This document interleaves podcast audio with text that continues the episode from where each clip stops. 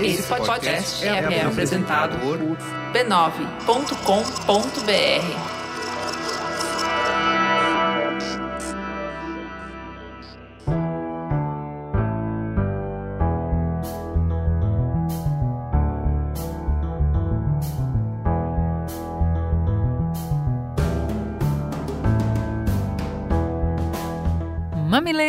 mamiletes, bem-vindos ao nosso exercício semanal de respeito e empatia. Eu sou a Juva Lauer. Eu sou a Cris Bartz e esse é o Mamilos, o podcast que te convida para conversas que saem do raso.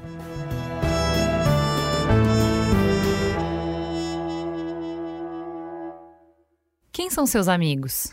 Quantos são? Com quem você fala toda semana?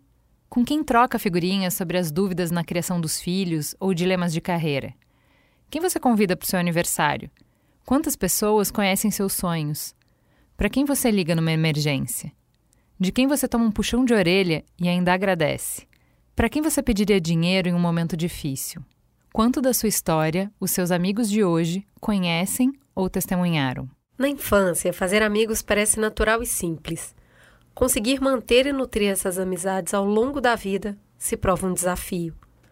Conforme crescemos, acumulamos uma série de responsabilidades, expandimos as nossas conexões, mudamos de estilo de vida e até de valores e ficamos mais calejados. Tempo é um aspecto essencial no desenvolvimento de amizades. Pesquisadores norte-americanos tentaram quantificar essa questão, estimando que são necessárias cerca de 50 horas de contato compartilhado para fazer com que conhecidos se tornem amigos casuais e mais de 200 horas para que se tornem amigos próximos. Mais do que isso, as horas passadas juntas precisam ter qualidade. Embora você possa passar tempo com seus colegas de trabalho, as interações profissionais não contam muito. Para desenvolver uma nova amizade, é preciso ter conexão pessoal. E sabemos que tempo é um dos artigos mais escassos para qualquer adulto. Mas esse não é o único obstáculo. A confiança também é crucial no início das amizades. Conforme amadurecemos, acumulamos experiências de decepções, frustrações, rompimentos e aumentamos a quantidade de filtros que submetemos às pessoas que conhecemos. Quando esses fatores e muitos outros que concorrem rompem os laços antigos e barram o florescimento de novas relações, a gente coloca em risco a nossa qualidade de vida e até a nossa sobrevivência.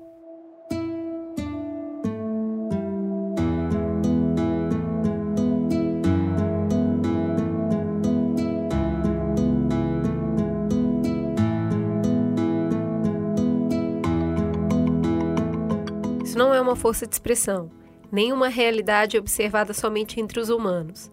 Em 2003, liderado pelo primatologista Jane Altman, da Universidade de Princeton, nos Estados Unidos, descobriu que as amizades entre babuínos adultos do sexo feminino aumentavam a taxa de sobrevivência de seus filhotes. Outro estudo também mostrou que babuínos com fortes laços sociais passam por menos estresse e que as fêmeas buscam novas relações quando um amigo próximo é morto por predadores. O melhor retorno para o investimento é ter bons amigos, porque isso ajuda na luta contra os leões do dia a dia. Há inúmeros estudos apontando que ter amigos é fundamental para viver uma vida mais saudável e até mais longa. Por exemplo, uma revisão de 148 estudos feita nos Estados Unidos por especialistas da Brigham Young University e da University of North Carolina mostrou que pessoas com amizades sólidas tinham 50% mais chances de sobrevivência. E o que mais surpreende? Os autores concluíram que os efeitos da falta de amigos são comparáveis aos problemas provocados pelo abuso de álcool e pelo consumo de 15 cigarros por dia. Essa poderia ser uma conversa completamente relevante na época em que a gente se conecta virtualmente com milhares de pessoas no mundo inteiro, em que a internet nos ajudou a superar barreiras locais para encontrar quem se interessa pelas mesmas ideias, conteúdos e hobbies que a gente. A oferta de encontros humanos que poderiam oferecer oportunidades de conexões significativas aumentou drasticamente. Só que, por mais que esse banquete seja encantador, embora nosso apetite por conexões tenha explodido, aparentemente o tamanho do nosso estômago não é tão grande. Em 1993, o antropólogo Rob Dunbar, da Universidade de Oxford, ficou famoso por dizer que cognitivamente cada pessoa seria capaz de ter, no máximo, 150 relações sociais estáveis. O dado ficou famoso e conhecido como número Dunbar. Durante a pandemia, Dunbar publicou a segunda parte desse estudo. Segundo o cientista, durante a pandemia de coronavírus, o ser humano precisou redesenhar o mapa das conexões. E o resultado surpreendeu ao mostrar que cada pessoa tem apenas cinco amigos. Só cinco? Não dá nem para fazer uma festa de aniversário decente. A explicação é bem intuitiva.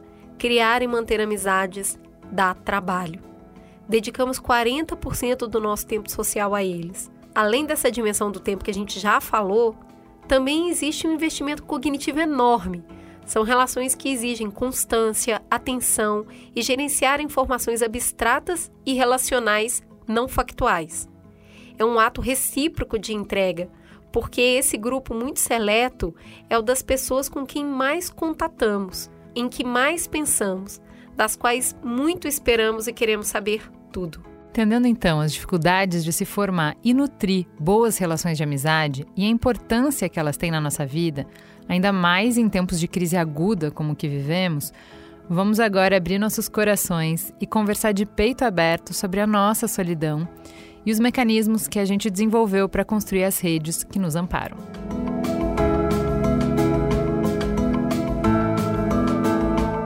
Pergunta que a gente quer responder é: quem tem um amigo tem tudo? Vamos juntos.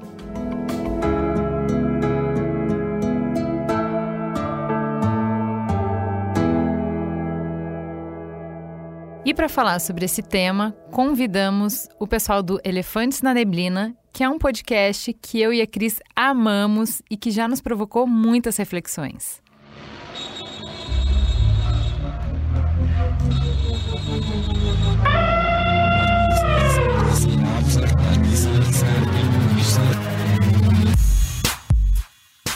Amigos que gostam de conversar em tempos interessantes, incertos, implacáveis.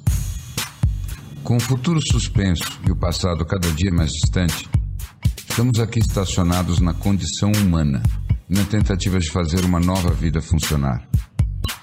Cada dia é um passeio na neblina. E os elefantes estão soltos. Não usamos nomes, porque somos nós e somos ninguém. O que importa é a conversa e a vontade de gerar alguma luz. Então, é nossa honra apresentar os nossos amigos elefantes. Vamos lá, Cris a gente vai preservar a neblina, porque nada melhor que o mistério. Bi, por favor, dê boa noite para o nosso pessoal, bom dia, boa tarde, né? Uhum. Essa coisa do assíncrona é maravilhoso. Mas eu vou pedir para cada um dar um oi e dizer por que que tá aqui hoje. Conte para os nossos ouvintes quem é você na fila do pão. Bom, eu sou alguém que fez um curso anos atrás de como viver de luz e não precisar comer nenhuma migalha de pão. Maravilhoso. E não funcionou. Eu amo pão, mas eu estou sempre tentando. Admiro. Muito bem, Go. Conte para o nosso pessoal quem é você na fila do pão. Eu acho que o Go é um predominantemente um elefante, mas possivelmente na maior parte do tempo um símio. Então, um macaquinho que gosta de discutir com os nossos colegas aqui as macaquices e tentar evoluir um pouquinho em consciência. Muito bem, Snook, você, assim como eu, adora ser plateia. Conte para os nossos ouvintes quem é você na fila eu, do pão. Eu confesso que eu estava com medo que vocês fizessem essa pergunta hoje. e quem me conhece sabe que eu tenho um desespero de falar isso. Mas eu acho que eu sou um elefante que é interessado pelo humano e pelas potencialidades dele. Enfim, entender um pouco o que é viver nos nossos tempos hoje em dia. Acho que é um pouco isso. Que tempos são esses, não é mesmo? Que tempos são esses, exato. E como é que a gente consegue viver sem estereótipos, sem ideias predispostas? Acho que talvez isso me defina. Muito bem, a gente parte. Nosso ponto de partida é o que é amizade, afinal? E qual o papel dela na nossa vida? Por que importa? Eu começo, sim? Sempre. Tem o bi e o wannabe, né? Olha, muitos anos atrás eu li um cara, você, você ficou dizendo que eu cito gente, então deixa eu já começar assim. O cara, se não me engano, se chamava Piero Scanziani. E ele escreveu um livro sobre amizade, em que ele dizia que a amizade talvez seja a relação mais evoluída que tem, porque é a única relação afetiva que é livre. E é livre na medida em que um amigo verdadeiro é alguém que você pode não ver durante muito tempo e que quando você encontra em meia hora é como se o tempo não tivesse passado. E que você, quando você começa a ter muitas expectativas a respeito de como ele vai se comportar e o que, que ele vai fazer, você está, na verdade, deixando de ser amigo.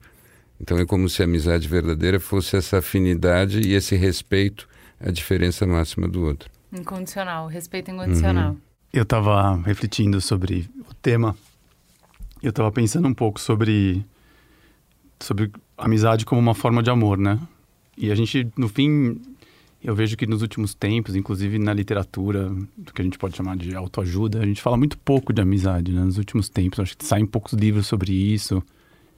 E no fim, o quanto essa talvez seja das dimensões mais ricas das nossas vidas, né? E daí, eu, ao longo do tempo, também fiquei pensando um pouco na ideia de, de, que é uma forma de amor muito forte, mas ao mesmo tempo ela se contrapõe ao amor, né?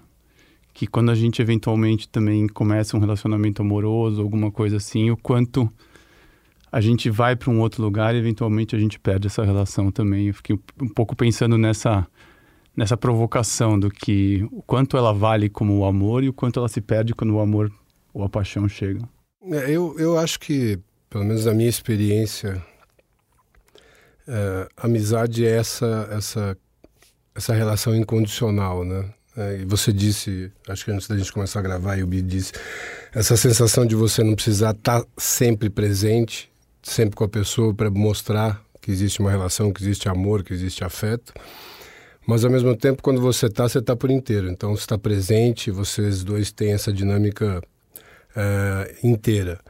E, obviamente, que na medida que você vai se transformando e você vai. Uh, que a gente vai mudando, claro.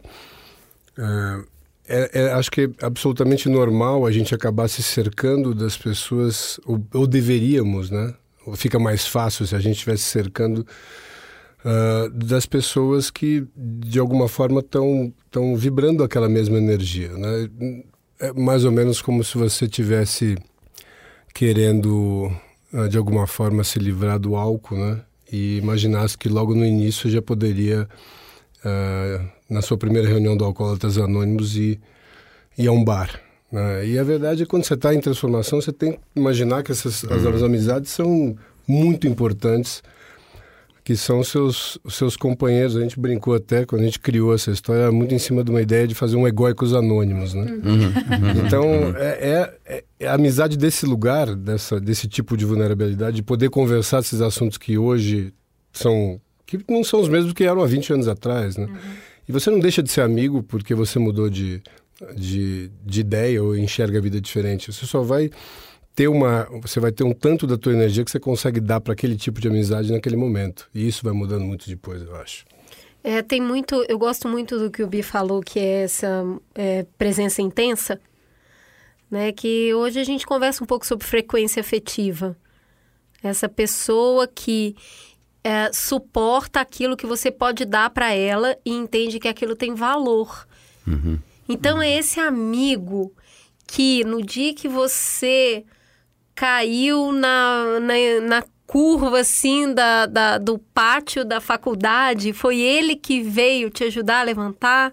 E agora, 20 anos depois, quando vocês se encontrarem, aquela presença ela faz download na hora. Vocês sabem porque vocês se gostam e é como se não tivesse passado nem um minuto daquele momento.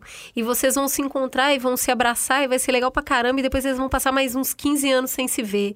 Então, é, eu acho que a gente se torna amigo é, quando a gente consegue realmente entender quando é que aquela pessoa vai estar tá presente na sua vida, quando é que ela não vai conseguir estar tá presente.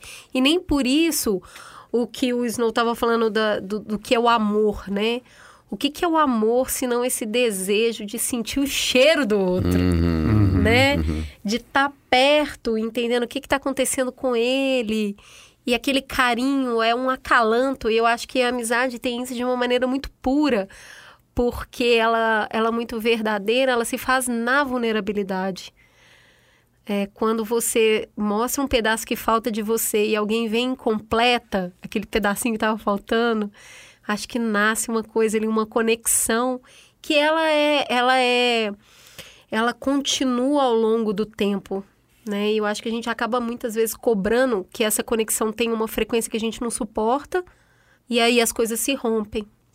E para você, Ju? É, eu acho que para mim a amizade é um mistério. Porque tem a ver com o que o Vinícius falava de a vida é a arte dos encontros, mesmo que haja tantos desencontros pela vida. E para mim a amizade é esse maravilhamento que acontece quando você percebe que você compartilha essa existência humana, né? Essa trajetória, essa travessia, esse milagre, esse medo, esse espanto de viver com outra pessoa. E você vê, ah, então não sou só eu, então não sou só eu que penso isso, que sinto isso, que passo por isso. E desse ponto de partida tão amplo, né? Que a qualquer coisa cabe, é que eu vivi as minhas amizades que são completamente imprevisíveis, né? Então eu posso ter esse tipo de encontro em qualquer lugar e com qualquer tipo de pessoa. E esse encontro ser absurdamente intenso e significativo e, e rápido, né? E você pode fazer uma amizade, esse tipo de conexão numa viagem, num curso, num qualquer coisa, né? É, é, um, pode ser um momento de conexão e, e, depois ele se desfaz, né? Então eu acho para mim a amizade é um mistério, é o que ajuda a gente, é um pouco do que ajuda a gente a suportar essa travessia, é o que ajuda a gente a se reconhecer como humano, a ver nossos contornos, a, a nos enxergar, a enxergar o mundo, é o que faz a gente ficar mais rico. Então eu achava muito legal quando eu era mais jovem é, fazer esse mapa, sabe? Que eu falava, gente, mas olha o tipo de pessoa que eu sou amiga. Uma nunca seria amiga da outra. Por isso que festa e... de aniversário sempre dá ruim. Você coloca no mesmo lugar gente que não tem lé com cré. E aí eu falava, olha o que, que elas me trazem. Uhum. Gente, eu nunca gostei, eu nunca consegui suportar heavy metal. E, tipo, eu tenho uma sensibilidade muito grande para barulho e tal. E todos meus amigos gostavam disso. E aí, de repente, os amigos que gostavam de RPG, e os que eram surfistas, e os que eram skatistas, e que eram nerds, e os que eram. E como que o mundo se amplia, porque você passa a gostar das coisas que eles gostam, passa a conhecer as referências que eles têm, passa a ir nos lugares que eles vão, passa. Como que amigo é uma expansão de mundo, né? Uhum. Como que amigo pode ser. É, um jeito de estar no mundo, um jeito de você se conhecer e você conhecer o mundo. Então, assim. É... Mas como para mim a amizade é o encontro, eu acho que isso é um, um, grande paradoxo aí, que é eu sou uma pessoa muito romântica, eu queria que o encontro fosse eterno. Hum, a tal da impermanência do monge Gensho é uma dificuldade para mim. Porque já que foi tão legal e que a gente se encontrou e no meio de um milhão de pessoas eu encontrei você e a gente super se adorou e a gente conversou por horas, eu quero que para sempre a gente seja isso. E agora imagina, como é que eu sustento isso? Ontem eu tava na análise falando, eu realizei qual era a minha dor. Eu falei, pera, eu queria que todas as pessoas que me marcaram na minha vida fossem presentes hoje? Eu sou louca. Quantas pessoas eu queria manter? Pera, como assim? Eu queria. Eu fico chateada quando as pessoas que significaram muito em algum período da minha vida estão passando por transformações e eu não acompanhei. Nossa, mas a pessoa teve filho, eu nem fui lá ver. Todas as pessoas que entraram em contato comigo. Eu queria continuar com a mesma intensidade daquele momento. E aí, só aí que eu realizei o que eu estava te falando, que é então você vai ter que escolher, amada. Não vai dar. E aí, dá para manter todos os laços? Como é que a gente faz essa seleção, essa curadoria do que fica, do que vai, essa coisa orgânica de hoje esses são os meus três melhores amigos, mas há dez anos não era e daqui dez anos não serão. E como é que. Porque para uma pessoa romântica, o amor é eterno no Brasil. Eu sofro. Mas pois é, mas você está tocando no, no, ponto mais fascinante. A gente começou falando coisas lindas, lindas, lindas sobre a amizade em todas as suas dimensões, e é sempre incrível ver como a nossa alma sabe. E ao mesmo tempo, na hora de viver, como é difícil colocar em prática tudo isso que a gente disse. Cada um desses itens é muito difícil. Por quê? Porque o resto do nosso ser aparece. Os nossos instintos aparecem, o nosso ego aparece, a nossa identidade aparece. Você estava dizendo de uma coisa paradoxal que eu acho que é o centro do problema todo. Tudo começa com o reconhecimento de uma afinidade. Então, na verdade, você está reconhecendo um pedaço de você fora de você. E às vezes é um pedaço novo, e por isso a amizade te expande. Mas ao mesmo tempo, nenhuma amizade faz sentido se o outro não te ultrapassa o tempo todo, porque o outro é outro. E aí então é esse jogo entre você se reconhecer nesse espelho e você ver o outro que não é nada espelho. E você juntar essas duas coisas é, no mínimo, confuso, no mínimo difícil. E aí a gente tem uma história, porque as amizades mudam no tempo por causa disso, por causa desse equilíbrio de espelho e diferença. Ou seja, a gente tem que amadurecer muito o tempo todo para poder gostar, até como amigo, não é só amando visceralmente, né? Agora, Juliana não é romântica à toa, né, gente? A cultura pop, ela ela glorifica as amizades que começam na infância e vão até o túmulo na mais avançada idade. Amigo é aquele que você teve durante 30, 40, 50 anos. Eu acho que não é não sai do nada esse uhum. romantismo. Essas pessoas que foram amigas no jardim de infância e vão pro asilo juntas, viver, jogar damas o resto da vida. O que, que a gente faz com esse ideal? Ele é meio autoritário, então, né? É, eu, eu fico pensando se a gente não está passando por uma transformação do conceito de amizade. E não sei se acelerou por causa da pandemia ou não, mas eu estava imaginando que a gente vem de uma ideia, como você disse, que é a amizade vai durar para a vida toda, ela é o tempo todo com aquela pessoa e você compra o pacote. Eu tenho a impressão que, não sei se por conta da pandemia ou não, é, as pessoas começaram a entender uma possibilidade de fragmentação da amizade. Então eu gosto de estar com você fazendo isso e com ela fazendo aquilo. Uhum. E com eles, hoje nós vamos falar disso aqui, esse assunto é interessante para todo mundo, mas não é com você que eu vou tomar cerveja. Então começou essa, essa fragmentação de amizade e não é necessariamente mais ah, por uma identificação do, do, do, do, do que a pessoa acredita ou do que você tem de afinidade, mas da afinidade que você está afim de desfrutar naquele momento. Então, o seu amigo é o seu amigo da cerveja, você tem o seu amigo de podcast, e de vez em quando os dois são mesmo, mas não necessariamente. Então, não vem mais aquele pacote inercial de amizade. Faz algum sentido? Isso? Cara, você toma cerveja, você bebe cerveja, você nunca bebeu cerveja comigo. Eu, eu, comecei a ficar um pouco cismada, então não queria é falar nada. Essa pessoa, eu tenho ciúme dos meus então amigos, é que eu vejo, poxa, Tem mas nada. com ele você ainda Mentira. toma cerveja. Tá vendo como não você toma cerveja então, comigo? tá vendo eu, como você descobre que a pessoa não é sua amiga, nunca teve ciúme de mim? eu fiquei pensando, eu fiquei pensando se nessa provocação que a gente estava falando no começo, você falou de, da palavra travessia se as amizades não têm um pouco a ver com a jornada, com a travessia em, fim, em, si, e o quanto no fim a gente está fragmentando essas pequenas travessias e jornadas nossas para é, mim. Quem vai segurar minha mão nesse nesse Exato, e eu acho que era aí que acho que a gente conseguia construir os melhores vínculos, né? De, de enfrentar algo junto, de estar junto, seja numa dimensão emocional, seja algo real mesmo. E eu acho que no fim, eu acho que muito do que a gente está perdendo é isso, porque no fim a nossa vida está tão fragmentada que a pessoa perde o filme da nossa vida, né? Eu acho que ela fica só com um comercial. É, a minha dor era essa, né? De que a nossa vida vai mudando e você não dá conta. E na, aí não é pelo que você estava falando de, ah, eu mudei e aí eu preciso de coisas diferentes. Eu continuo te amando do mesmo jeito. Eu queria que você continuasse na minha vida, mas eu a gente mudou de trabalho, eu tenho filho e você não tem. É, a minha vida mudou e eu não consegui carregar. E aí eu uhum. senti uma culpa, que é a culpa romântica, que é o amor só é verdadeiro se ele é eterno. Se você deixou de me procurar só porque você não tá me vendo, é porque você não me amava de verdade.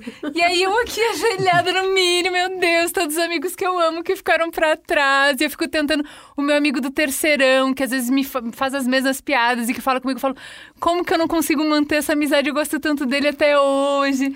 e aí, tipo, ontem a minha analista falou, Juliana, amor, mas é quando, assim, todos os assuntos da análise a gente para no mesmo lugar, né, amiga? Mas vamos lá, vou fazer de novo com o amigo.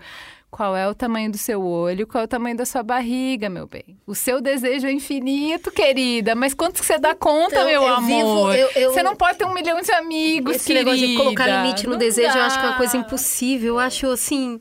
É, é tentar colocar é, limite no, no, na emoção. O desejo faz parte do mundo das emoções. Você não põe limite nele para mim, essa história, eu resolvi assim: o, o sentimento, ele vem da alma, e a alma é eterna. E, portanto, se é de verdade, é eterno. Mas a relação, a relação é encarnada. A relação tem história, a relação tem tempo, é um, é um ser vivo. E algumas relações são libélulas, outras são elefantes, outras são tartarugas das Galápagos.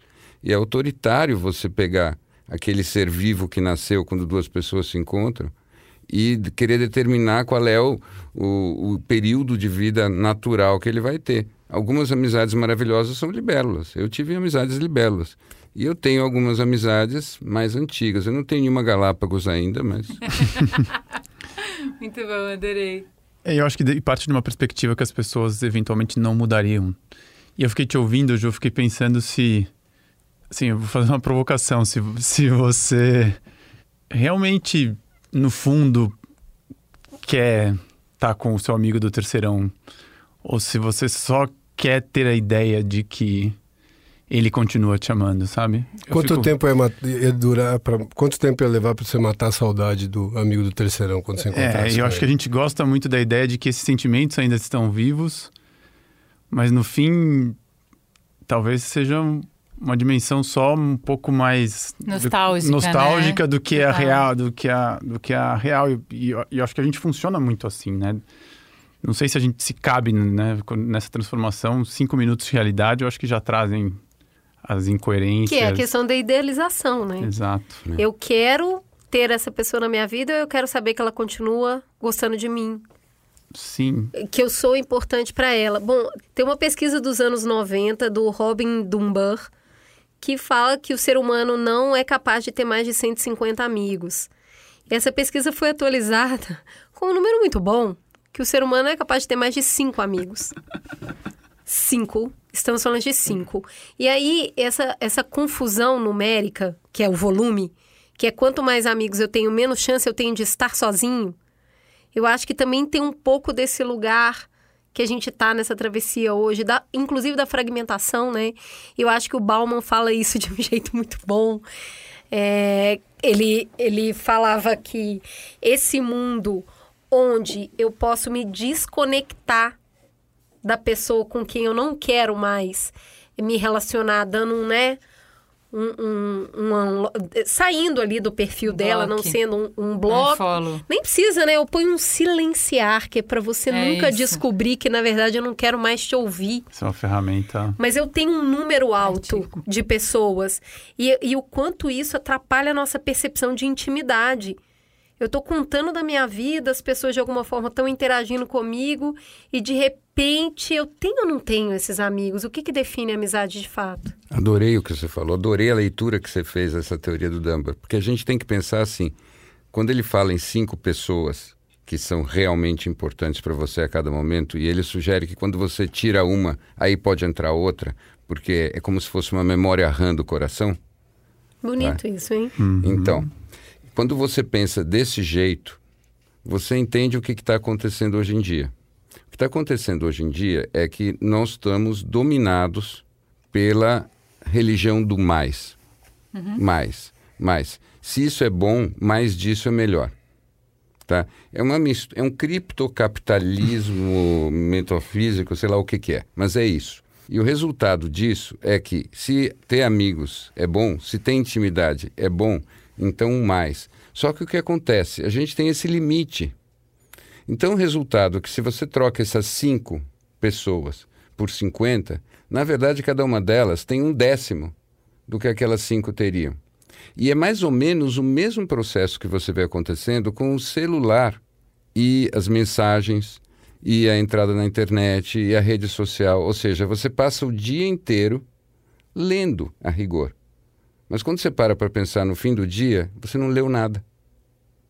Porque você não estava na intimidade do texto. Você estava ali, blá, blá, blá, blá, você está se comunicando também de um jeito super rápido, você está interagindo um Fast jeito... food da leitura. Fast food de tudo.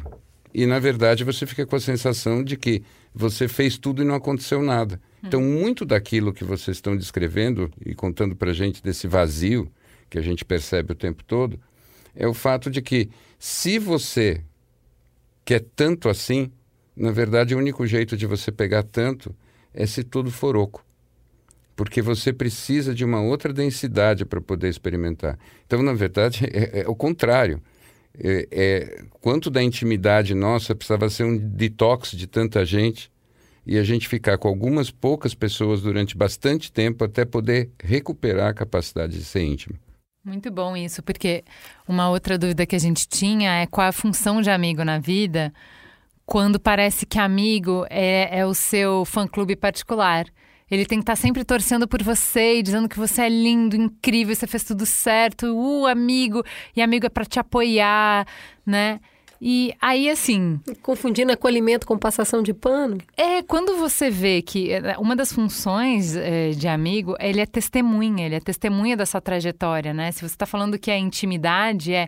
Ele sabe quais são as suas falhas, de onde você veio, por que, que você é do jeito que você é, onde é que você quer chegar, né? As suas bobices, ele sabe tudo. Então. Uh, uma crítica que outra pessoa faria para te derrubar, o amigo tem esse lugar de te falar o ponto cego de um lugar de amor, né? De, de uma preocupação genuína. Então ele tem uma carteirinha que ninguém mais tem, uma carteirinha que é, é rara, que é o que você uhum, falou, uhum. da intimidade. Só existem cinco. Porque só cinco pessoas do mundo inteiro têm uh, o, o gabarito, o conhecimento suficiente, né? E a motivação excelente para poder te dar um, uma uma opinião que importe. O finado pai me dizia: amigo é aquele que fala as coisas que incomodam. Agora, o problema é o formato disso, né? E a gente tem, tem mil maneiras de falar. Tem a crítica, que é realmente essa construtiva de dizer, putz, quero te dar um toque, acho que isso aqui vale a pena, por todo o teu lado, tá? E tem aquela que é para você se sentir melhor, né? Uhum. Que é muito mais um desabafo seu, que é uma projeção, e aí a gente pode falar com os especialistas aqui na mesa. Uhum. E eu acho que essa forma é, tem muito mais a ver e esse lugar de conforto em, em, poder falar de qualquer forma e tá tudo bem depois. Uhum. E, mas eu acho que é isso. A, gente, a amizade fundamentada mesmo, aquela que você tem a to, total transparência de poder falar tudo que incomoda, é, é, é o que te traz a, a vontade de estar próximo. Né? Mas eu acho que, infelizmente, as pessoas não estão no nível de consciência, né? De, de receber. E o que eu acho que... Eu estava pensando aqui que muitas vezes a gente não dá a oportunidade para a pessoa melhorar, né? A gente não, a gente não traz um, uma... A, a gente não coloca a situação na luz para que ela eventualmente a gente já parte de uma ideia de como ela vai reagir nessa medo do rompimento sim e daí a gente rompe em alguma hora né? É, o que eu, eu sempre falo pra Cris, quando a gente passa por alguma situação, eu falo assim, cara, se eu estiver sendo a idiota da, da sala, me conta, cara. Como que você é minha amiga e eu tô pelada, eu tô com alface no dente, eu tô sendo ridícula. Vamos criar um sinal, E você né? não me fala, mano. E assim, e se eu não quiser ver, porra, tá aqui a carteirinha, dá, dá na minha cara. Me fala, cara. Agora, assim, eh, não, não me faz isso de depois falar, ah, eu, eu te dei um avisinho aqui, eu, eu uhum. cutuquei e você não percebeu. Mas é tipo, que depende mano... do amigo. A Juliana gosta que, não, que joga na cara dela. Mas olha, você está falando de lealdade ou não. Adoro essa e... palavra. O Snow estava aqui falando e eu estava pensando enquanto eu escutava ele. Eu acho que das todas as pessoas que eu conheço, talvez ele seja uma das pessoas com mais. um dos melhores amigos, tecnicamente, que eu já vi. Tá? E, e não é meu amigo, é, eu já vi ele amigo de outras pessoas e como ele sabe fazer isso. E o interessante é que eu me lembrei que eu já vi ele deixar de ser amigo também. com a mesma competência. Porque a amizade começa como um convite, mas na verdade é um convite para um grande trabalho. E você ser um bom amigo gasta muita energia. E às vezes as pessoas param de se dispor a gastar energia. Parte do problema que a gente tem, pelo menos eu acredito, é que não é nem romantismo, é infantilismo mesmo, tá? Tem uma diferença importante aí. Ah, tem muito um discurso de que as coisas maravilhosas e de valor da vida elas podem acontecer num fluxo sem esforço. E isso acontece em momentos, mas nada no tempo perdura e solidifica sem esforço. E sem conflito, e sem dor, e sem crescimento, né? Eu acho que a gente ultimamente coloca muito na conta o preço do falar e não coloca na conta o preço de não falar. E a gente começa a ir para as relações vazias, porque você vai acumulando o não dito, a pessoa não sabe, ela continua mantendo com você o mesmo nível de relação, mas silenciosamente, eu diria até covardemente, você está se afastando, sem dar nenhum sinal para ela. É, até de laço, vai. Ah. A mina tá escrotizando o cara, tá todo mundo vendo e todo mundo falando. "Ah, Se você É, eu falar... sou esse cara, Pô, pô, a gente muito viveu louco. isso no nosso grupo de amigos. A mina tá escrotizando o cara há anos e todo mundo vê. Fala. E ninguém fala nada. é. E ninguém fala. E eu fico, caralho, É, as ideias. O cara é. fala pro cara. Não fala pro cara, porque se falar, o cara vai ficar chateado com você. Pô, mas não é amigo Uhum. o cara que tá disposto a se botar com o corpo na frente da bala pro amigo não, não apanhar? Se eu tiver que perder sua amizade, boa, mas eu vou te contar, cara. O amigo não se omite, né? É isso, a gente vive se perguntando isso. Amiga, eu tô sendo escrota ou omissa? Vamos lá. O que que tá acontecendo aqui? Mas daí eu fiquei pensando no que seria antítese de um, de um amigo, né? E eu fiquei pensando que talvez a palavra não seja inimigo, mas seguidor, né? Porque talvez o inimigo te ensine mais do que você. O inimigo te Sobre limita, você, né? Sobre você, É né? E você- limite. E, né? E que coisa boa a gente poder simplesmente seguir alguém, né? Que você não tem que- Responsabilidade alguma, né? responsabilidade alguma. E eu acho que talvez. E quando a ideia de que seguidores viram moeda na sociedade que a gente vive, talvez explique também um pouco do que a gente está falando, né? Olha, eu, para mim, o maior teste da amizade é a boa conversa, tá? Muita gente se acha super amigo e tem na cabeça a narrativa e a biografia de uma enorme amizade, mas quando as pessoas se encontram, elas não conseguem realmente fazer uma conversa fluir. E aí eu acho que a amizade já virou só um conceito na cabeça. A amizade que está viva se transforma numa conversa que não precisa ter fim, que ela acaba porque as pessoas estão fisicamente cansadas. E isso me faz pensar numa frase lá de trás daquele poeta inglês William Blake. Ele dizia que opposition is true friendship. Então é assim, a verdadeira amizade é a oposição. Então isso é mágico, porque uma boa conversa é uma conversa em que um curte o outro, sabe como o outro pensa, entende o outro e respeita o outro, mas na conversa ele diz outras coisas, ele não diz o que o outro está dizendo.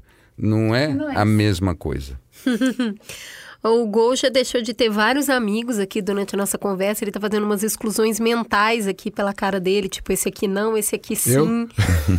ele já... Ele tá revisitando toda a lista dele. Não, riscou verdade, vários nomes aqui na nossa frente. Eu estava pensando em, em nós três aqui, né, nos momentos que a gente teve de, de oscilação no- nessa pandemia e durante o podcast, porque a gente tinha uma amizade pré-podcast, né?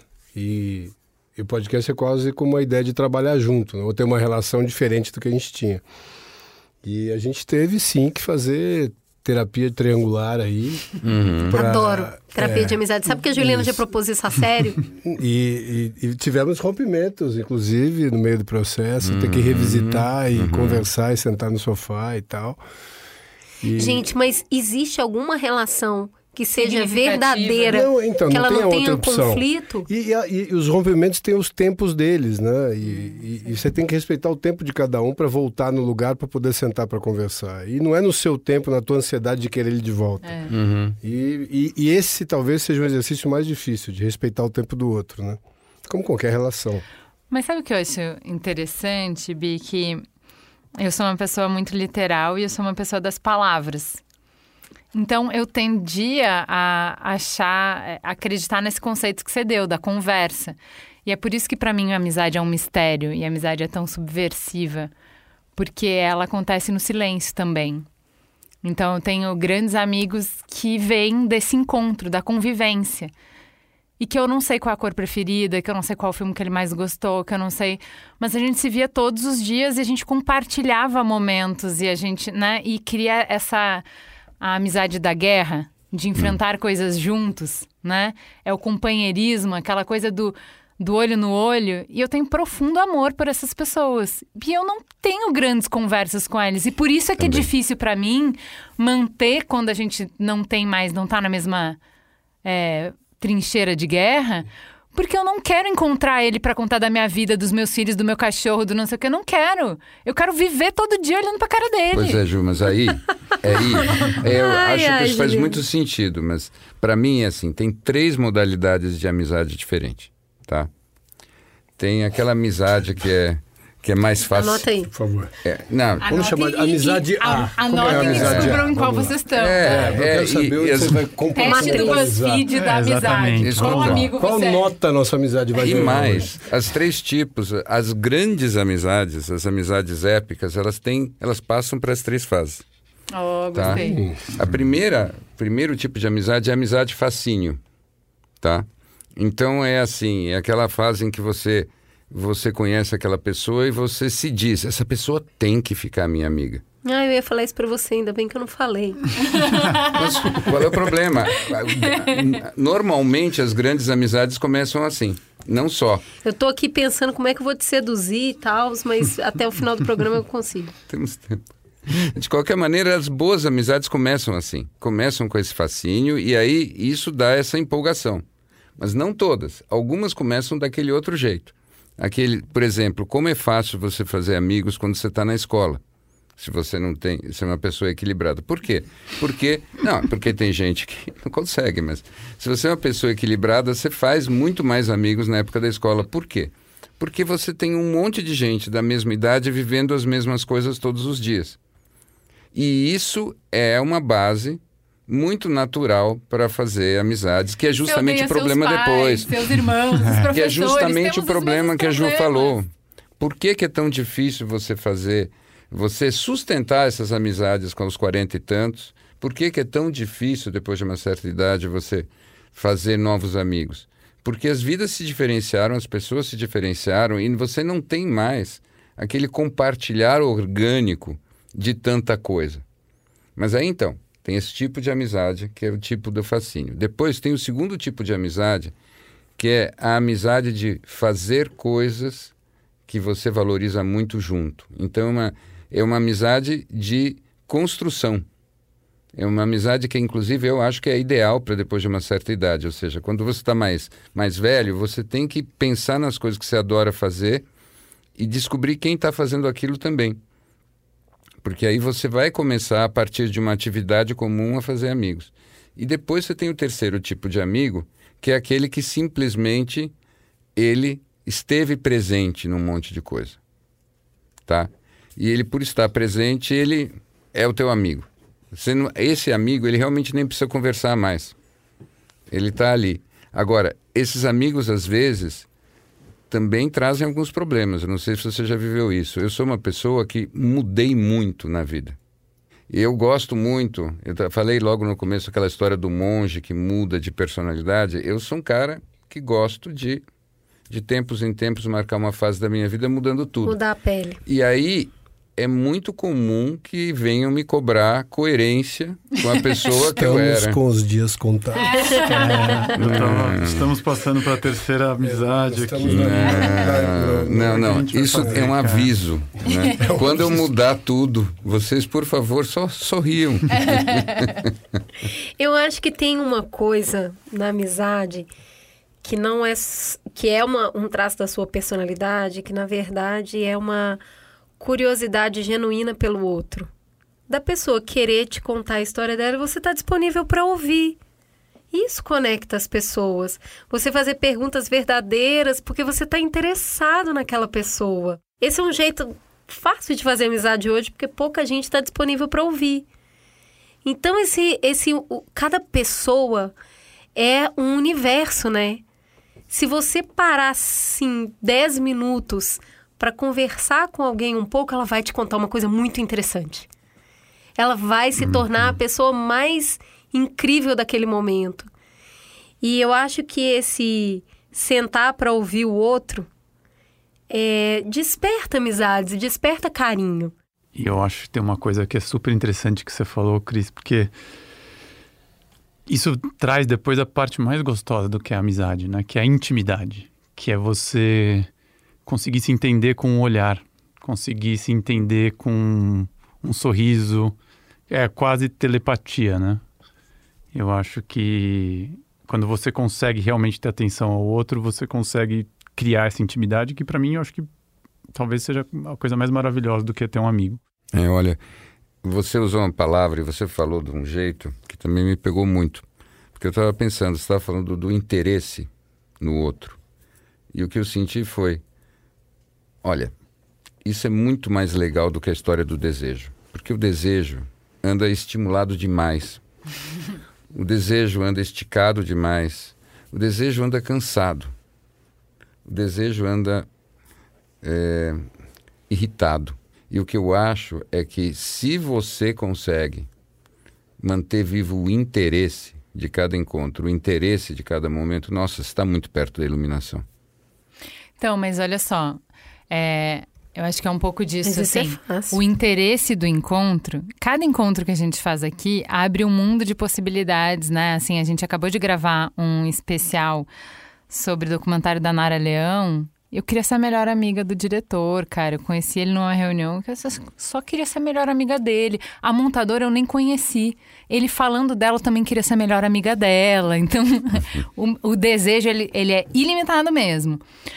Mas o que a gente vê, assim, cada vez mais pessoas falando que se sentem sozinhas. Então, podem ter encontros significativos, mas não conseguem ir para esse lugar de aprofundar e construir intimidade. Então, tem a admiração, tem a conexão, tem o dividir bons momentos, dividir referências, dividir valores parecidos, né? Visão de mundo parecido, mas eu não consigo dar um passo a mais. Eu acho que tem muito a ver do o que você falou, que é se eu tiver 100, eu não vou ir profundo.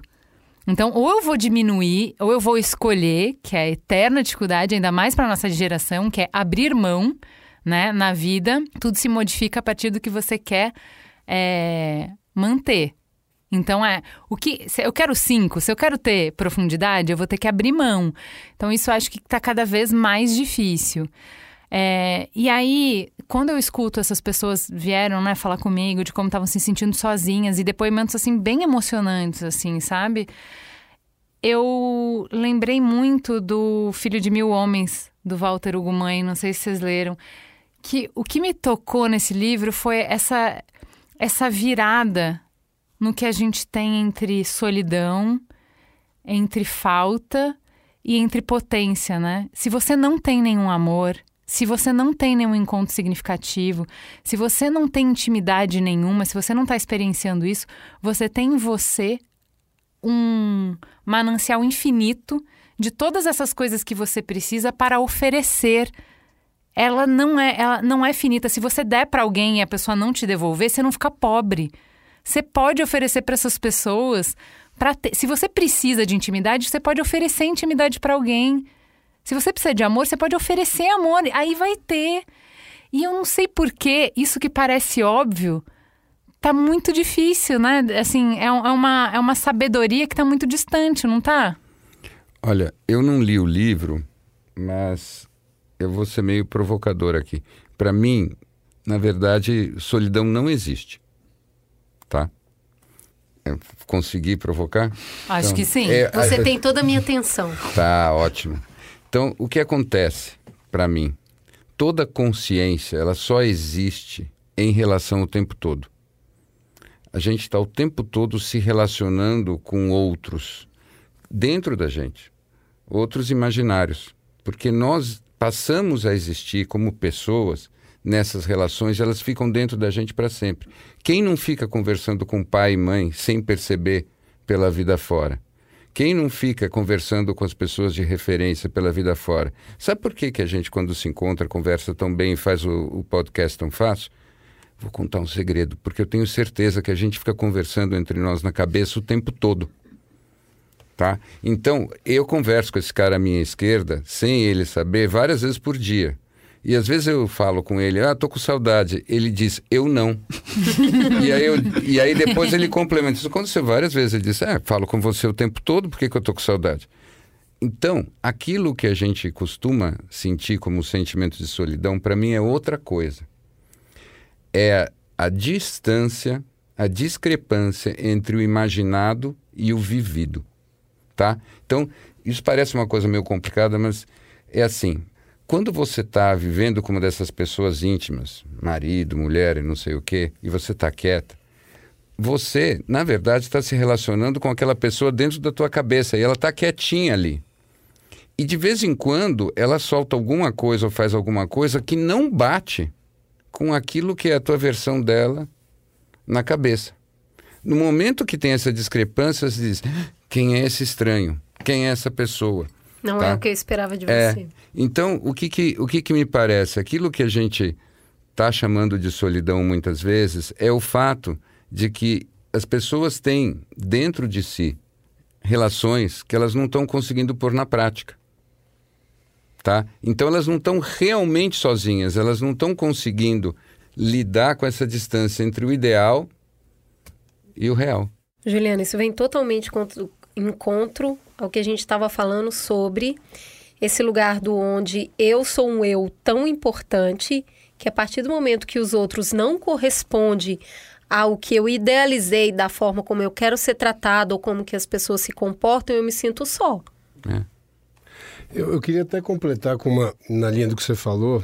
Né, você está falando muito da defesa de uma autoimagem, né? E de como aquelas pessoas se relacionam com a imagem que você idealizou de você. Mas a gente discutiu até nesse último episódio, que acho que foi pro ar hoje, que é o Foi. primeiro episódio do ano. A gente fala muito de um, de um pecado original.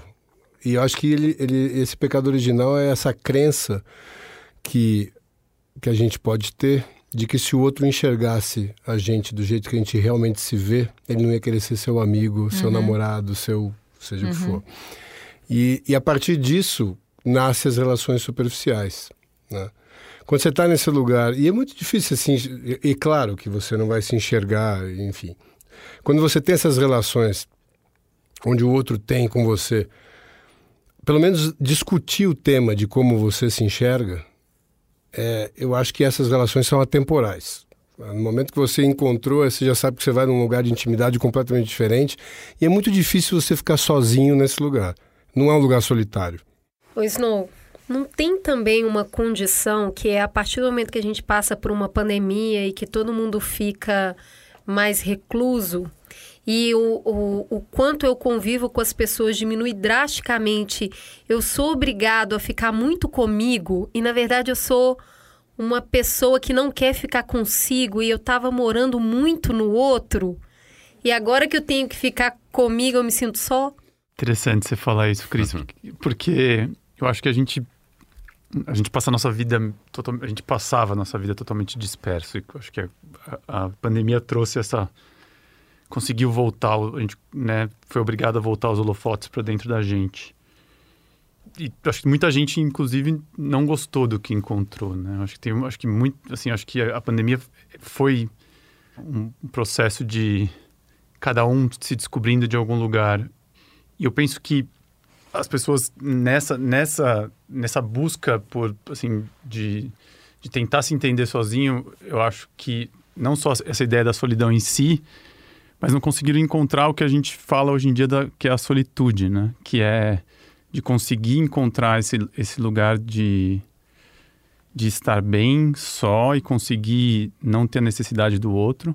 E eu fiquei pensando muito nisso que a gente estava falando aqui agora, que a solidão que eu acho que todo mundo acaba falando muito é uma solidão com o outro, né? Muitas pessoas estão só habitando com outras pessoas, né? Acho que é Exato. não- assim, e também não talvez não seja nem só uma questão aqui de amizade em si, mas também nos próprios relacionamentos. E eu fiquei pensando, e é uma provocação nisso, né? Se também não tem a ver com. a- já o nosso clichê da vulnerabilidade, né? Se o quanto a gente consegue se essa intimidade, essa conexão com o outro não advém da ideia de que a gente precisa se vulnerabilizar e se durante o, período que a gente estava trancado nas nossas casas, se isso foi possível de fato. É, eu, eu, assim, eu entendo essa questão de solidão e solitude, tá muito bem colocada no som do silêncio, né? Uhum. Que o menino precisa desesperadamente da menina até que ele aprende a meditar e uhum. aprende a encontrar calma nele mesmo e aí vai se relacionar de, de uma outra maneira. Mas eu, onde eu queria chegar é nisso, é onde você começa a ir, Snow, que é assim, a pandemia, ela traz à tona muitas angústias, que angústias que são pulsões que a gente tem independente, mas angústias muito reais e muito é, provocadas pelas situações que a gente se encontrou, pelo encontro com a morte, da incerteza drástica, né? É, avassaladora. E aí, é, vamos pensar na, nas, nas reações básicas de sobrevivência, de luta ou fuga. Quanto que a gente, diante de tanta angústia, é, fugiu né? Ou se nocauteou, então encontrou ali um, jeitos de não olhar para as angústias, né? E o entretenimento bombando e a gente assistindo milhares de horas de TV e de internet de coisa para não pensar nas coisas que a gente não tinha controle, a gente não tinha o que fazer, não tinha como é, lidar. E aí, se eu me perdi de mim, como é que eu posso me conectar com o outro? Então, eu, eu vejo muito isso nesse, nesse grito desesperado de eu tô muito sozinho. É, eu não sei mais, eu tenho amigos, eu sei que eles estão ali por mim, mas eu não sei nem como falar para eles que eu não tô bem porque eu não sei nem ver. Quando eu vi, já passou da conta. E eu não pedi ajuda. E eu não disse que eu precisava de cuidado, porque no dia a dia eu vejo no seu olho, eu vejo no seu semblante, a gente sente o cheiro.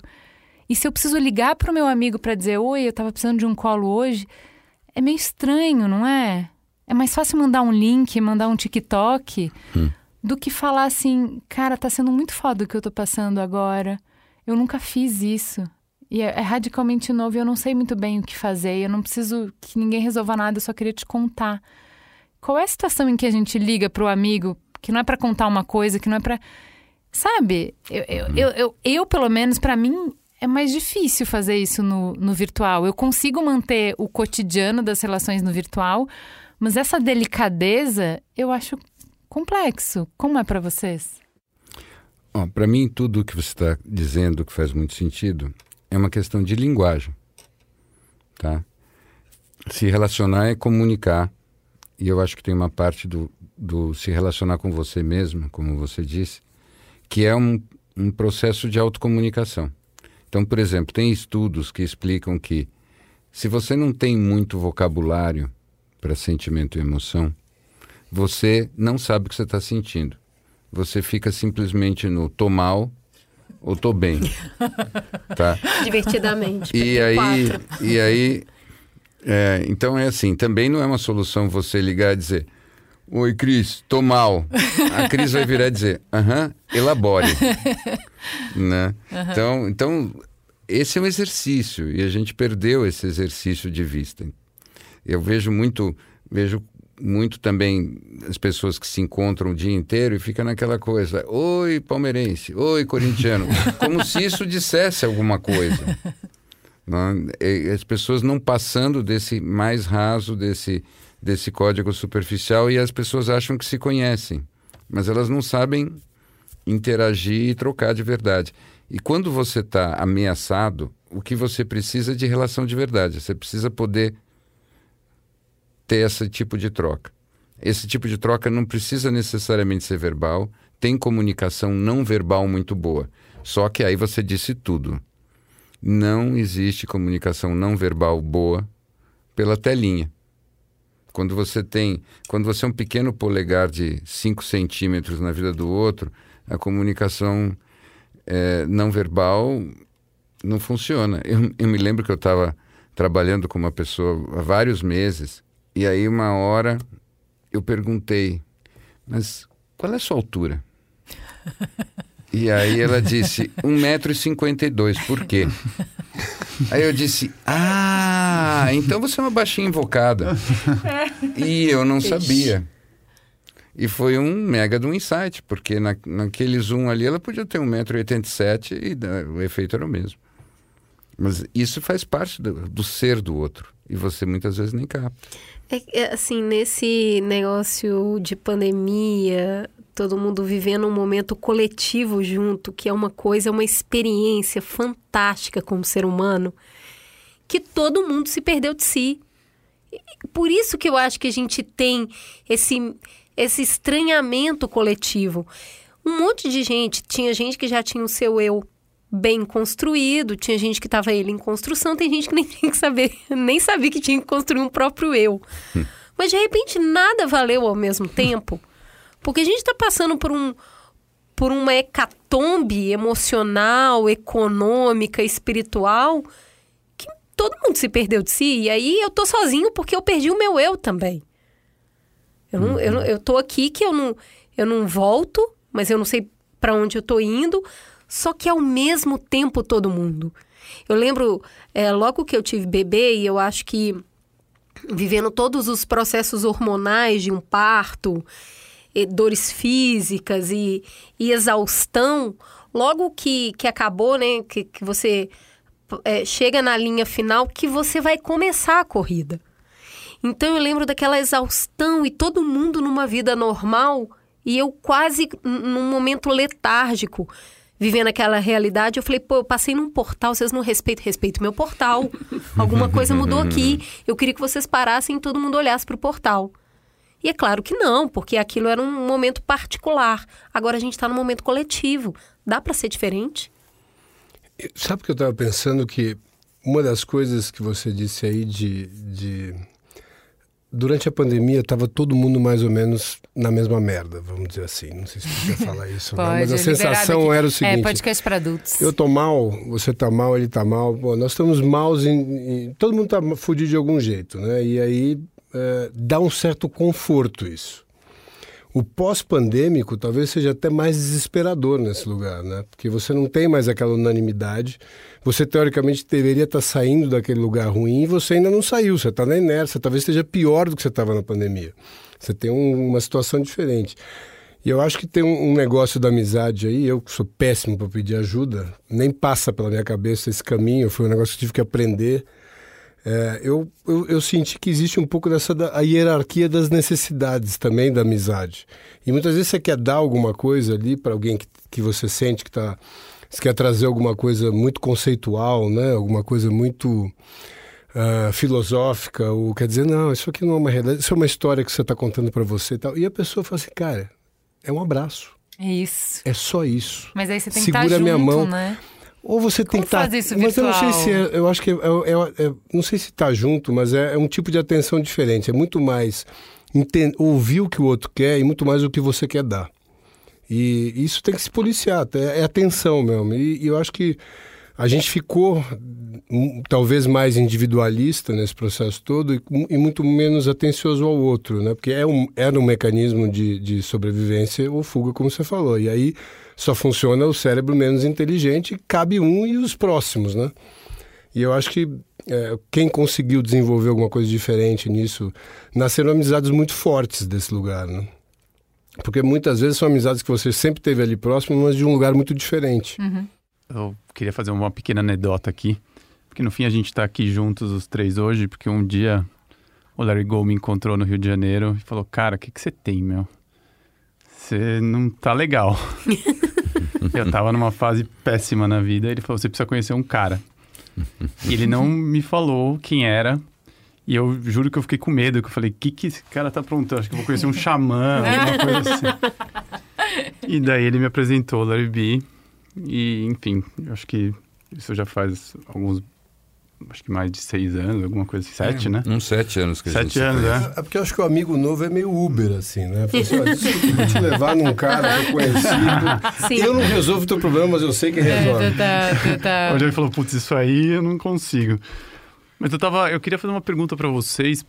Eu fiquei aqui com uma ideia de que se essa ideia de solidão não tem a ver com a expectativa também de não sentir essa solidão que a gente desenvolveu nos últimos anos.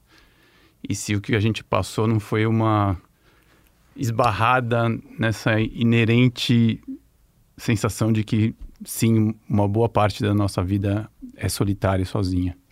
Oh, eu acho, eu entendo que você está falando que é a ilusão, né? Que é, é, o Carrasco do Amor lá do Irving Alon. Uhum. Uma das ilusões. Eu... Demais. eu só li um livro na vida, foi esse. eu só cito esse. É, uma das ilusões é de que a gente pode compartilhar quando na verdade a gente é radicalmente sozinho, a gente nasce sozinho, a gente vai embora sozinho. Entendo. Mas eu acho que essa ilusão a gente mantém muito bem protegidinha com todos os meios eletrônicos de você manter a amizade. Então você fala com a sua avó rapidinho, você fala com a sua mãe rapidinho, você, né, você essa ilusão, ela tá bem mantida, tá protegidinha. Acho que a gente não entrou uhum. em contato com ela não, porque uh, todas as redes sociais uhum. nos é, precavém disso, né? É, mas eu acho que a solidão é essa que o Bi falou de dessa intimidade, porque a gente volta para o primeiro é, bloco do programa, que é para que serve o amigo? Que ele é aquele cara que te dá o contorno da vida que fala assim: ah, é normal, então não sou só eu, né? Então é. A, a Cris estava falando da maternidade, é. Eu tô me uhum. enlouquecendo lá no puerpério e de repente uma mina que eu nunca vi, mas que também tá passando pelo puerpério, fala comigo, eu falo: "Ah, eu não tô sozinha na experiência humana e não sei o quê". Então acho que a solidão que a gente está experimentando é a, a Esther Perel fala que uma das grandes ilusões do mundo atual é, é, essa coisa de sou só eu. Você chega no consultório uhum. falando assim, é, eu tenho desejo por. Uhum. Sou casada, feliz com meu marido, tenho desejo por outro cara, sou só eu. Ela fala, cara, toda vez que você vier com uma pergunta para mim, sou só eu, eu já te dou a resposta. Não é só você. Não interessa qual é seja. É muito alecrim dourado você achar que só você tá sentindo Mas uma isso, coisa. Mas essa solidão que eu acho, a falta de amigos te coloca nesse lugar do eu tô na pandemia me sentindo um lixo, uhum. todo mundo é esperto, inteligente, sabe o que tá fazendo, não sei o quê. Se você tem amigo na intimidade que o Bi falou, você não tem isso, porque você sabe, não, minha amiga tá fudida, minha outra amiga tá cagada, a outra tá. Entendeu? É você se encontrar com o que é ser humano. E a solidão, acho que é isso, é eu não me vejo em nenhum lugar. Eu não, eu não, eu não consigo me conectar. Eu tenho muitos seguidores, mas na hora que eu preciso enxergar essa caminhada, que ela é compartilhada, eu me sinto só. Pois é. O Bi, é você nesse... tinha que contar o seu projeto, aquele projeto antigo que você tinha. Ah, Epistrofê? Epistrofê. Ah, ixi. Você vou por aí, você acha? Eu acho que Epistrofê é uma boa referência. Nossa, essa é uma viagem. Porque essa dá, dá esse lugar. Do, a, gente não, a gente não pode subestimar o, o alento que está dentro do eu não estou sozinho, né? É, eu acho que o epistrofeiro é um, é um, Conta um pouco aí. É, primeiro eu vou só fazer um comentário, depois eu vou pegar esse gancho. vou tentar... Sabe o que eu, no fundo, acho? Tudo isso é um, é um convite mesmo para a gente aprofundar e crescer espiritualmente. É mais ou menos assim, manja o polvo. Tem uma coisa legal do polvo, que é cada tentáculo tem uma parte do sistema nervoso independente. Então, cada tentáculo é inteligente e toma decisões separadas. Vocês sabiam disso? Não. É. Então, cada tentáculo do polvo decide o que vai fazer, meio que independente do polvo, mas é parte do polvo. Às vezes eu acho que cada um de nós é um tentáculo de um polvo de 7 bilhões de tentáculos. Uhum. E a gente fica assim, é, olha o que aquele cara está fazendo. Nossa, olha aquela mina, não é impossível. E na verdade, a gente é o mesmo polvo. E a gente só está vendo a pontinha do tentáculo ali. Tá? E esse caminho que vai fazer com que você identifique que o outro é você, uhum. você primeiro tem que descer dentro do teu tentáculo, você tem que ir até chegar no polvo. Uhum. Você tem que chegar na tua base e, e, quanto mais você chega na tua base, mais no universo você está. Esse projeto é uma coisa que a gente conversava anos atrás. Epistrofê significa o retorno da alma para si mesmo, tá? E a inspiração dessa história foi um, uma, uma história do Sócrates. O Sócrates, uma época, ele dizia assim: essa história de ter inventado a escrita é o fim da picada. a escrita é o fim da picada. Por quê? Porque as pessoas agora, ao invés de pensarem elas ficam consumindo o pensamento dos outros. E depois elas não precisam mais de memória, porque qualquer coisa elas consultam. Então elas estão virando papagaios. E isso com a palavra escrita, tá? Imagina o TikTok. Mas então, mas isso que você disse é, é a história do projeto Epístrofe, porque desde aquela época nós estamos num movimento cada vez mais para fora de nós mesmos. A gente, quando pensa na palavra escrita, é um negócio assim, nossa, que de intimidade, que profundidade, que coisa sofisticada. Só que a gente tá, a gente já saiu da palavra escrita, o livro já era, a gente já saiu do filme e a gente literalmente está no TikTok. Então, a gente foi embora. A gente ficou totalmente fora da gente, fora de si, nas telas. E o projeto da Epistrofê era o seguinte: era você pegar a tela do seu celular e você fazer um vídeo testemunho de quem você realmente é e de quem você realmente quer ser. Para você se assistir ao invés de assistir o outro. Para você se assistir na sua melhor versão. Então, todo dia você começa o dia vendo você na sua melhor versão, até que o vídeo passa a não ter mais efeito. Aí você faz uma outra versão. E você usa essa tecnologia, em vez de pra, ser para sair de você mesmo, esquecer de você mesmo, para você se trabalhar e voltar para você. É mais ou menos uma coisa assim. É bem interessante porque esse essa essa questão do povo de você descer no tentáculo e ir para essa consciência coletiva, que na verdade eu não sou eu, eu sou um atravessamento de várias pessoas. Só que para esse atravessamento existir, precisa ter um eu. Se eu não tenho esse eu e vivo no atravessamento, eu não estou contribuindo para o povo. Uhum. Eu sou só o tentáculo. E é- eu acho que é nessa jogada que a gente se perde. Eu ponho muita coisa para dentro e eu perco o tempo da reflexão. Então, esse negócio da produção, né? Eu tenho que estar produzindo, eu tenho que estar fazendo, eu tenho que estar fazendo, eu tenho que fazer alguma coisa. O que, que eu fiz no dia de hoje? E aí a gente enche, enche essa agenda, eu vou muito para entrega, para produção, eu não reflito. No momento que todas as tarefas são esvaziadas e eu preciso ficar comigo, eu acho que é um momento muito solitário. Ele é muito solitário. Porque esse músculo de refletir, eu percebi que eu virei só atravessamento. E aí, aí eu acho que a solidão vai existir sim, Bi. Eu vou ter que discordar de você. É, o que eu quis dizer é que quando você vai para esse momento, você começa a lidar com os teus outros dentro de você. E eles estão meio chateados com você porque eles não tiveram atenção. Então você troca aquelas relações que você estava ali e você vai ficar com aquelas relações que não estão bem dentro de você. Então você leva a bronca, você vê uma certa rejeição, uma certa frieza. É isso que, para mim, é o que você está chamando de solidão, entendeu? É, é, uma, é uma coisa que a gente aprende com psicologia na prática que é muito legal. Você está de mau humor. O que, que é o mau humor? Misterioso, né? Você diz assim, ah, é um hormônio, é isso, é aquilo. Tenta pensar no mau humor como se tivesse uma pessoa dentro de você brigando com você. Sou eu com raiva de mim. É, ou alguém, ou um outro alguém que não é exatamente você, mas que está dentro da tua cabeça, no teu imaginário. Tem um cara te criticando, alguém te esnobando, e você está de mau humor. Ou uma parte de você que está brigando com a realidade. É, isso. Mas eu, eu fiquei aqui pensando o que a Cris falou, que na, na hora que você faz essa, essas reflexões, você vai para um lugar muito multidimensional. E eu acho que esse lugar você vê e observa muitas coisas. E talvez na hora de você conseguir hoje em dia transferir e se conectar através de uma possibilidade mais multidimensional, acho que a gente não encontra meios. Eu fiquei pensando um pouco se.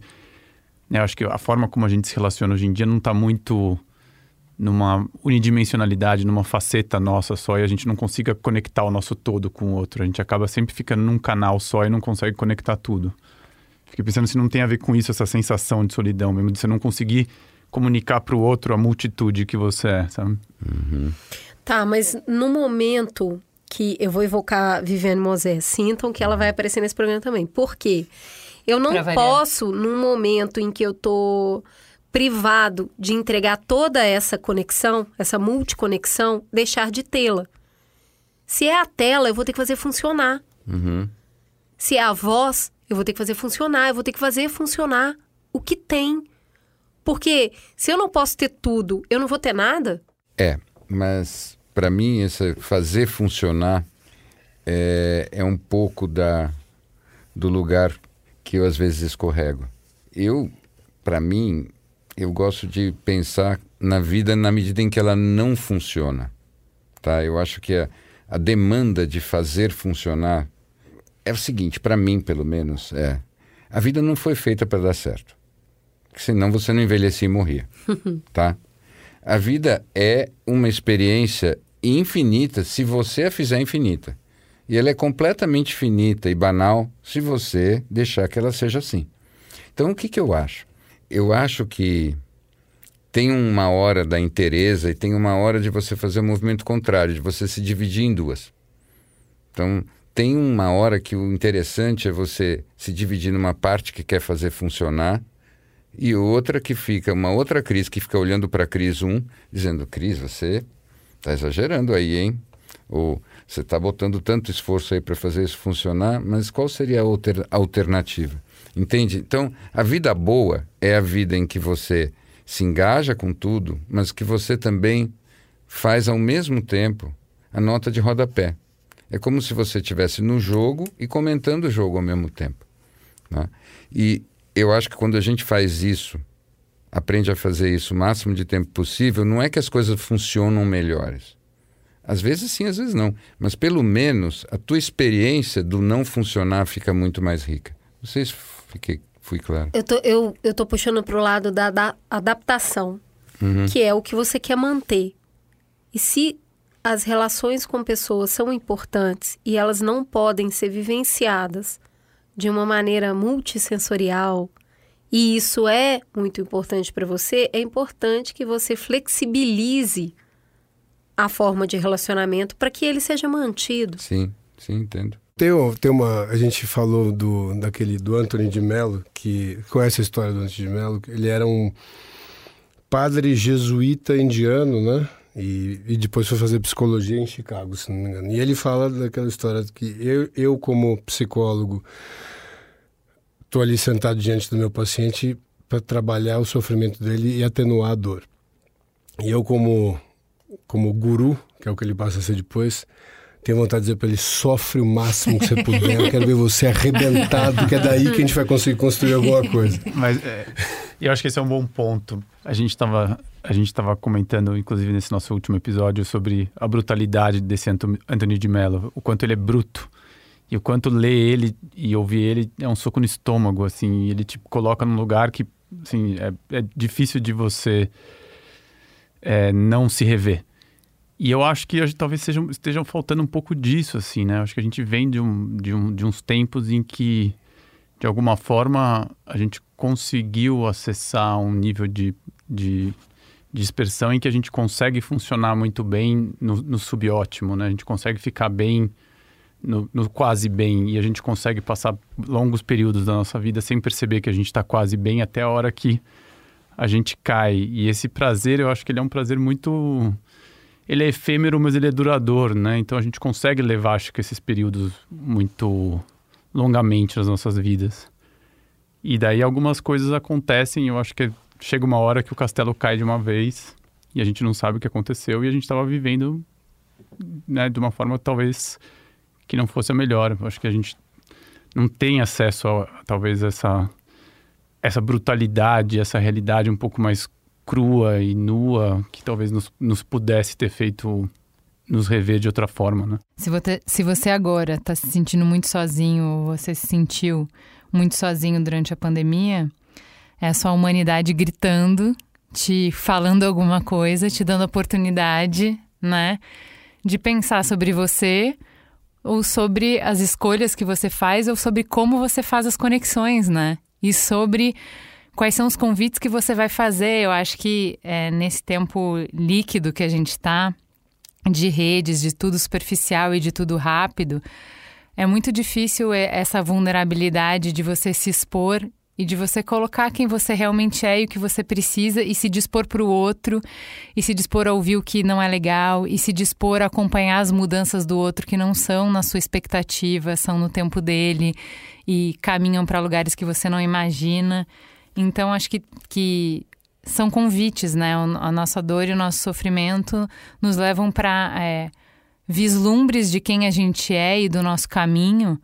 Que eu acho que é isso, sabe? É, toda essa exploração me levou para lugares tão legais. Pensar sobre amizade, sobre o que eu queria, sobre por que, que isso era difícil. E me, me fez entender tão mais de mim. É, e a trajetória que você resolver seguir a partir daí é que faz a diferença. Você estava falando desse Eperrel, para mim, no fim do dia, é assim: a tua dor é comum. A nossa dor, ela é muito universal e por isso ela dói, mas ela é banal. Agora, o que você vai fazer com ela para sair desse lugar, isso pode ser muito especial. O nome disso é espiritualidade. É, eu acho que sim. Ou, digamos que se existia um Criador, ele fez as coisas desse jeito porque ele quer se divertir a série do Netflix não ia ter menor graça se todo mundo tivesse alegrinho o tempo todo. Tá? Então a história é boa porque a gente precisa encontrar uma solução para esse desconforto que nos coloca em movimento. E nisso a gente pode ser único, a gente pode ser muito especial e a gente pode ser muito diferente.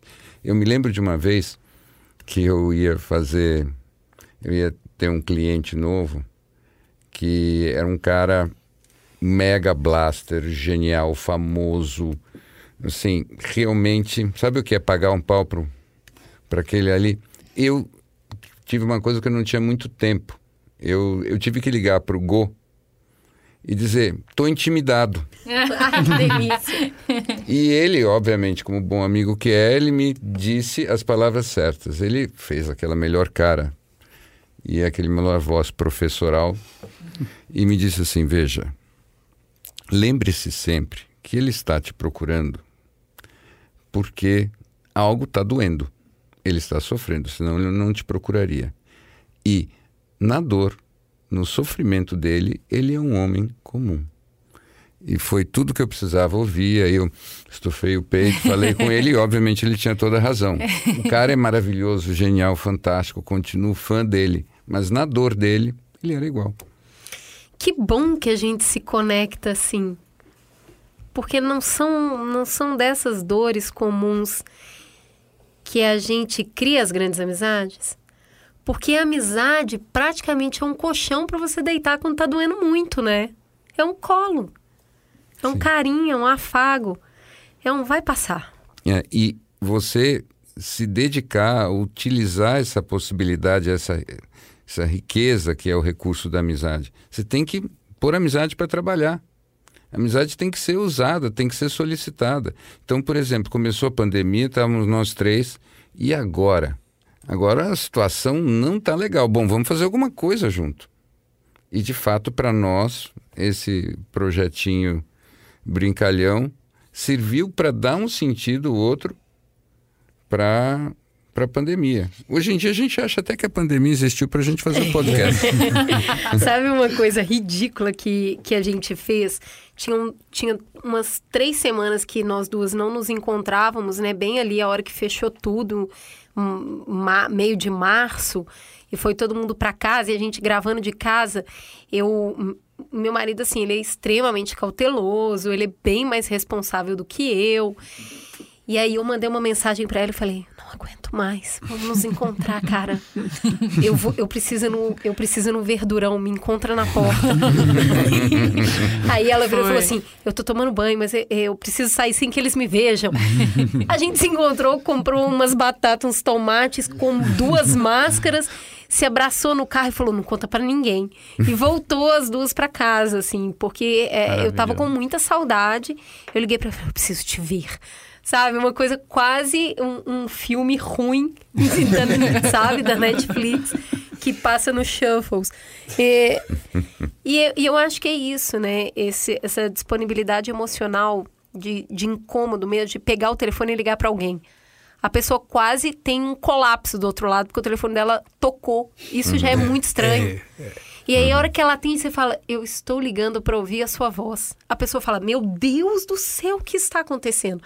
Então, eu, eu, eu queria fazer esse convite, né? Para as pessoas que estão nos ouvindo. é, assuste os seus amigos ligando para eles. Para estranho. Sem, sem necessariamente dar notícia ruim. Se não seja uma pessoa muito estranha, ligue e fale: Eu estou ligando para ouvir a sua voz. Porque essa, é esse, essas pequenas coisas, alegrias da vida adulta, né? De receber um- uma ligação de uma pessoa que você gosta, que tá meio sumida. Ah, eu acho que é isso que acaba fazendo a gente voltar lá no início, né? Eu vou entregar para vocês a cartinha, que eu, o certificado que eu recebi na minha terapeuta ontem, que é: Meu amor, se você não estava presente na vida daquela pessoa que você ama, que você não esteve lá, você pode ligar para ela e você não precisa se justificar por nada. Você pode só dizer: Oi, sumido, que há cinco anos não te vejo. Te amo igual e nunca daqui cinco anos vou ficar continuar sem te ver e tá tudo bem, entende? Isso que o Bi falou que as pessoas vivem em você, você não ficou cinco anos sem falar com ela. Você falou com ela por cinco anos, mesmo que ela não saiba. Tá tudo bem, tá? Você não é um péssimo amigo, porque você não está presente em todos os momentos. A amizade é presente, inclusive aquelas ausentes, tá bom, amor? E, inclusive aqueles Cê- que não te respondem, né? Isso é muito bom. Isso. Uma amiga me respondeu esses dias, depois de uma semana, e falou: Você sabe que eu te amo, mas eu odeio o WhatsApp, né? É isso, tá Ai. tudo bem, tá? Mas eu acho que esse é um super ponto, porque agora tudo acontece, acontece através do WhatsApp, né? E acaba limitando pra caramba. Então, por exemplo, você tinha um grupo de amigos que antes conversava sobre mil coisas, hoje em dia eles se encontram no, num grupo que acaba sendo temático e super específico, né? O quanto a gente também, isso que você falou da ligação é maravilhoso, porque senão fica tudo por lá, né? Acontece. Encontre o seu jeito, né? Porque pode ser um grupo de BBB que funciona pra manter a amizade mais do que qualquer outra coisa. Não vai rolar Pode ser- porque o Bi falou esse povo muito feliz, não dá, não dá, não dá certo. Pode, cara, pode ser ligar, pode ser encontrar no verdurão. Encontre o seu jeito. O ponto é, não cri- é, crie porcos, não crie expectativa. Não ache que você vai ter mais do que cinco amigos. É vou- Se esse programa servir pra te dar esse abraço, tipo, você não tem mais que cinco amigos e tá tudo bem. Eh, é muito legal que a vida intensa que a gente vive hoje nos permita ter encontros com tantos seres humanos, né? A gente cruza por muita gente legal, a gente se apaixona todos os dias, o dia inteiro. Que massa, né? Se você fez a diferença na vida de alguém e essa pessoa cruzou, pelo amor de Deus, segue o rio, segue o fluxo, deixa o rio levar. Não quer dizer que não foi significativo só, entendeu? É, são, você vai ter muitos amigos, você vai gostar de muitas coisas, vai- o seu bolso é pequeno, cabe cinco pedrinhas. Pra você pegar mais uma, você vai ter que levar, deixar outra. Coitada da pessoa. né? Tá, amigo? Mas assim, Ai, se você droga, tiver eu gostei dele, cinco, mas não posso, já tenho cinco. se você tiver cinco que você liga na madrugada, É que você coisa. fala, tipo, escuta, eu não sei se é pra direita ou pra esquerda, e eu não quero que você resolva. Eu quero só ficar aqui elocubrando aqui. A direita é isso, a esquerda é aquilo. Você me escuta elocubrar? Se tiver, já tá bom. Você sabe o que, que você se encomendou? Você se encomendou aquela mensagem da pessoa que escuta o podcast dizendo: Juliana, eu tenho um problema. eu tenho seis amigos. eu vou ter que deixar um e eu Vai. não consigo escolher. O problema, Eu é sou se ele, dogmática. o problema é se ele tem três. Ele, pô, mas pode ter cinco? Tô ruim de amigo. Gente, foi uma delícia recebê-los. Obrigado. Muito obrigada por fazerem grupo dos meus amigos aqui na minha mente. É muito bom ter vocês aqui também conversando comigo nos meus ouvidos sempre. Ok? Muito obrigado vocês Obrigado, pelo convite. querido. Obrigado. Foi incrível fazer ao vivo, né? É, a gente tá meio destrenado. Você que tá aí ouvindo e tá achando, gente, mas eles estão. Tá estranho, né? É, o nome disso é retorno. Eu acho que ficou aqui também naturalmente é, dado o fato que vai haver uma reciprocidade. Claro. Nós vamos ter que Claro. ser visitados. Só que a gente vai querer ser visitado por vocês aqui mesmo, na casa Parece de vocês, bom. que é mais legal que a nossa. Fiquem à vontade. É isso, temos um programa, fica a gostosa sensação de um Mamilos muito seu amigo no ar. Boa. Beijo, gente. Beijo.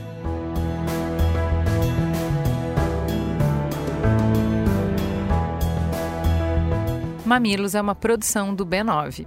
Apresentação de Cris Bartz e Juva Lauer. Para ouvir todos os episódios, assine nosso feed ou acesse mamilos.b9.com.br. Quem coordenou essa produção foi Beatriz Souza. O apoio à pauta e pesquisa foram de Iago Vinícius e Jaqueline Costa. A edição é de Mariana Leão e as trilhas sonoras de Andy Lopes. A capa é de Elodângelo. A curadoria dos programas de história é realizada por Deia Freitas. A publicação fica por conta de AG Barros. O B9 tem direção executiva de Cris Bartz, Juva Lauer e Carlos Merigo. E o atendimento e negócios feito por Raquel Casmala, Camila Maza e Thelma Zenaro.